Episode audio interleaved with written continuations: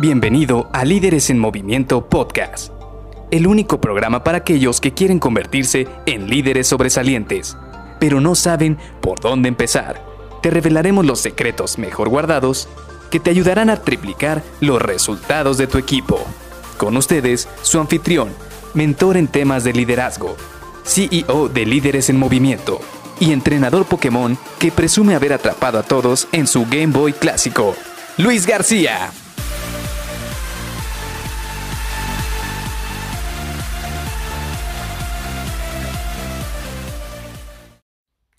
¿Qué hago si un colaborador me renuncia? Hola, ¿cómo estás? Soy Luis García y te doy la bienvenida a Líderes en Movimiento Podcast. Hoy vamos a platicar de este tema que pues, prácticamente cuando tienes un equipo a cargo, cuando tienes varios colaboradores, es muy común y más común de lo que parece. Porque sí, si bien es cierto, tú siempre vas a querer que tus colaboradores se queden contigo, pues prácticamente toda su vida laboral, que estén ahí 20, 30, 50 años contigo y te sigan apoyando en la consecución de objetivos. Pero es cierto que también ellos tienen su visión a futuro, también ellos quieren crecer y muchos de ellos van a encontrar el crecimiento fuera de las filas de tu equipo. Es normal, es algo que va, a, que va a ocurrir, o sea, no va a ocurrir el 100% de las veces en tus equipos, pero sí va a ocurrir en un buen porcentaje. Y como te digo, tienes que tener una buena estrategia cuando esto ocurra. Definitivamente el primer paso que yo trato de hacer cuando eso me ocurre es tratar de ver por qué se va, porque de ahí tienes que obtener muchísima información, ya sea que puedas negociar que se quede o que definitivamente sepas qué es lo que te está faltando al interior del equipo para que tus colaboradores no quieran irse de la organización.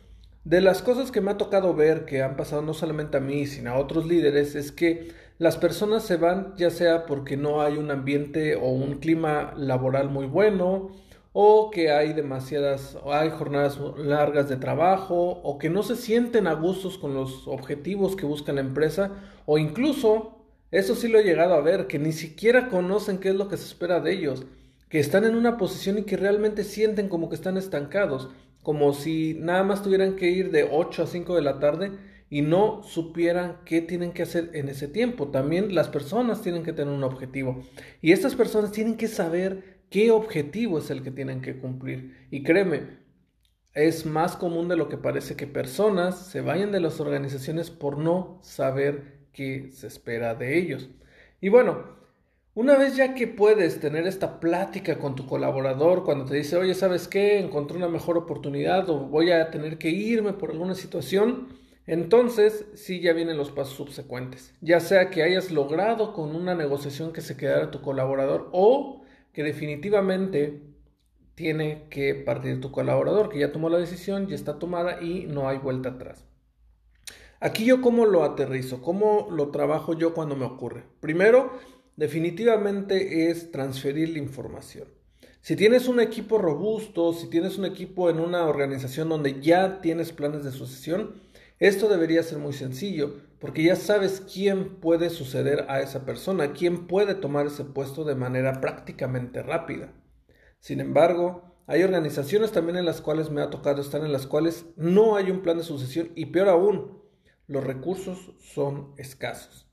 ¿Esto qué quiere decir? Que quizás no tienes una persona que reemplace en el corto plazo a la persona que se está yendo o incluso que no tienes muchos miembros de tu equipo, que quizás solo tienes un miembro adicional y el otro miembro pues prácticamente ya está saturado. Llega a ocurrir. Entonces ahí lo que pasa o lo que yo hago es que tratar de obtener la mayor cantidad de información posible y priorizarla. ¿Cuáles son esas actividades que son muy críticas que alguien les tiene que dar seguimiento. Y ya sea que yo trate de darle seguimiento o que uno de mis colaboradores las tenga en la, en la mira para darle seguimiento de manera paralela.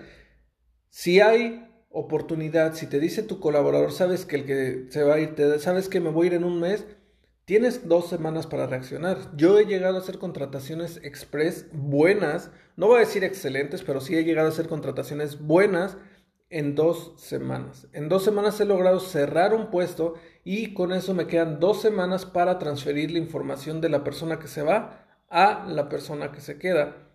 Pero lo más común es que estas personas te den dos semanas máximo para transferir la información. Por eso es crítico que cada día que va a estar esta persona dentro de la organización sea rápido, conciso y efectivo en obtener la información crítica para que el negocio no corra riesgo, para saber que ninguna actividad se va a quedar fuera.